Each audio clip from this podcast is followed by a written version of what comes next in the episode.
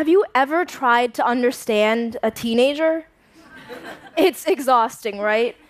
You must be puzzled by the fact that some teens do well in school, lead clubs and teams, and volunteer in their communities, but they eat Tide Pods for an online challenge, speed and text while driving, binge drink, and experiment with illicit drugs.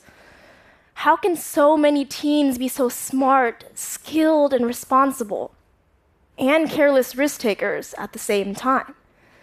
When I was 16, while frequently observing my peers in person as well as on social media, I began to wonder why so many teens took such crazy risks. It seems like getting a certificate from DARE class in the fifth grade can't stop them. What was even more alarming to me was that the more they exposed themselves to these harmful risks, the easier it became for them to continue taking risks. Now, this confused me, but it also made me incredibly curious. So, as someone with a name that literally means to explore knowledge, I started searching for a scientific explanation. Now, it's no secret that teens ages 13 to 18 are more prone to risk taking than children or adults. But what makes them so daring? Do they suddenly become reckless, or is this just a natural phase that they're going through? Well, neuroscientists have already found evidence that the teen brain is still in the process of maturation, and that this makes them exceptionally poor at decision making, causing them to fall prey to risky behaviors. But in that case, if the maturing brain is to blame, then why are teens more vulnerable than children, even though their brains are more developed than those of children? Also, not all teens in the world take risks at the same level. Are there some other underlying or unintentional causes driving them to risk taking? Well, this is exactly what I decided to research. So, I founded my research on the basis of a psychological process known as habituation, or simply what we refer to as getting used to it. Habituation explains how our brains adapt to some behaviors, like lying, with repeated exposures. And this concept inspired me to design a project to determine if the same principle could be applied to the relentless rise of risk taking in teenagers.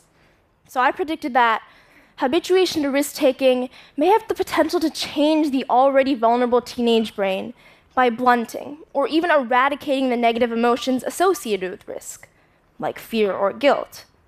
I also thought because they would feel less fearful and guilty, this desensitization would lead them to even more risk taking.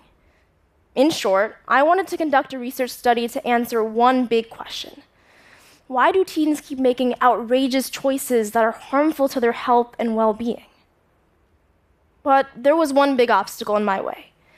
To investigate this problem, I needed teenagers to experiment on, laboratories and devices to measure their brain activity, and teachers or professors to supervise me and guide me along the way. I needed resources. But you see, I attended a high school in South Dakota with limited opportunity for scientific exploration. My school had athletics, band, choir, debate, and other clubs. But there were no STEM programs or research mentors. And the notion of high schoolers doing research or participating in a science fair was completely foreign. Simply put, I didn't exactly have the ingredients to make a chef worthy dish. And these obstacles were frustrating, but I was also a stubborn teenager.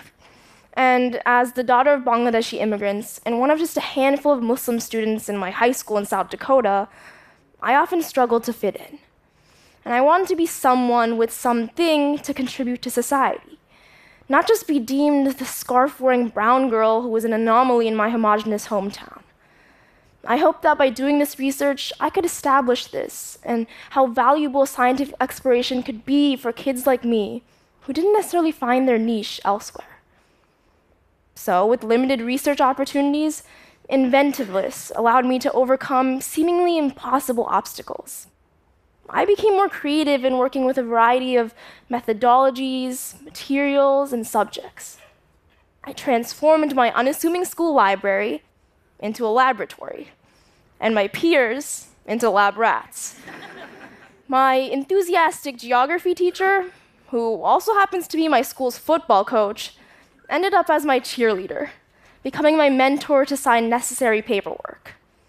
And when it became logistically impossible to use a laboratory electroencephalography, or EEG, which are those electrode devices used to measure emotional responses, I bought a portable EEG headset with my own money, instead of buying the new iPhone X that a lot of kids my age were saving up for. So finally, I started the research with 86 students ages 13 to 18 from my high school. Using the computer cubicles in my school library, I had them complete a computerized decision making simulation to measure their risk taking behaviors comparable to ones in the real world, like alcohol use, drug use, and gambling. Wearing the EEG headset, the students completed the task 12 times over three days to mimic repeated risk exposures. A control panel on the EEG headset measured their various emotional responses, attention, interest, excitement, frustration, guilt, stress levels, and relaxation. They also rated their emotions on well validated emotion measuring scales. This meant that I had measured the process of habituation and its effects on decision making. And it took 29 days to complete this research. And with months of frantically drafting proposals, meticulously computing data in a caffeinated daze at 2 a.m., I was able to finalize my results.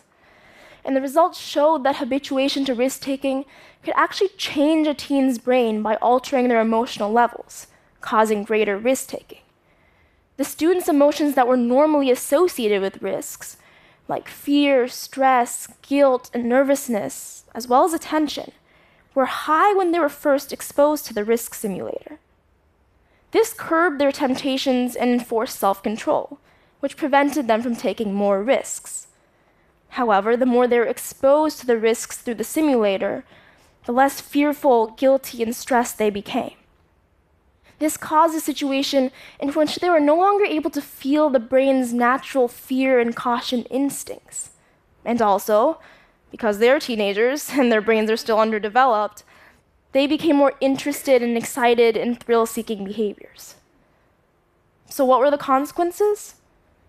They lacked self control for logical decision making, took greater risks, and made more harmful choices. So, the developing brain alone isn't to blame. The process of habituation also plays a key role in risk taking and risk escalation. Although a teen's willingness to seek risk is largely a result of the structural and functional changes associated with their developing brains. The dangerous part that my research was able to highlight was that a habituation to risks can actually physically change a teen's brain and cause greater risk taking. So it's the combination of the immature teen brain and the impact of habituation that is like a perfect storm to create more damaging effects. And this research can help parents and the general public understand that teens aren't just willfully ignoring warnings or simply defying parents by engaging in increasingly more dangerous behavior. The biggest hurdle they're facing is their habituation to risks, all the physical, detectable, and emotional functional changes that drive and control and influence their over the top risk taking. So, yes, we need policies that provide safer environments and limit exposures to high risks. But we also need policies that reflect this insight. These results are a wake up call for teens, too. It shows them that the natural and necessary fear and guilt that protect them from unsafe situations actually become numb when they repeatedly choose risky behaviors. So, with this hope to share my findings with fellow teenagers and scientists, I took my research to the Intel International Science and Engineering Fair, or ISEF, a culmination of over 1,800 students from 75 countries, regions, and territories who showcase their cutting edge research and inventions. It's like the Olympics of science fair. There, I was able to present my research to experts in neuroscience and psychology and garner valuable feedback. But perhaps the most memorable moment of the week was when the booming speakers suddenly uttered my name during the award ceremony. I was in such disbelief that I questioned myself was this just another La La Land blunder like at the Oscars? Luckily, it wasn't. Um, I really had won first place in the category of behavioral and social sciences.